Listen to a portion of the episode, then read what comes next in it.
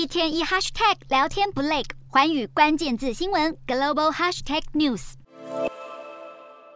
石油输出国组织与伙伴国 OPEC Plus 在十月的会议上决议，十一月每日减产两百万桶原油。但中国的防疫封锁和遍地开花的反封控抗议，让市场担心中国对石油的需求将进一步疲软，导致近来国际原油价格不涨反跌。现在传出 OPEC Plus 可能会在十二月四号的会议上决定进一步减产，市场观望气氛浓厚。美原油期货二十九号涨跌互见。西德州原油一月交割价上涨九十六美分，来到每桶七十八点二美元。伦敦布兰特原油一月交割价则下跌十六美分，来到每桶八十三点零三美元。除了中国需求问题，影响国际油价的另一大因素，就是欧盟预定对俄国石油实施的价格上限。只是欧盟各国对于上限价格等细节迟迟未能达成共识。G7 提议将价格限定在每桶六十五到七十美元之间。但波兰、爱沙尼亚与立陶宛等国认为这个价格太高，不足以对俄罗斯造成打击，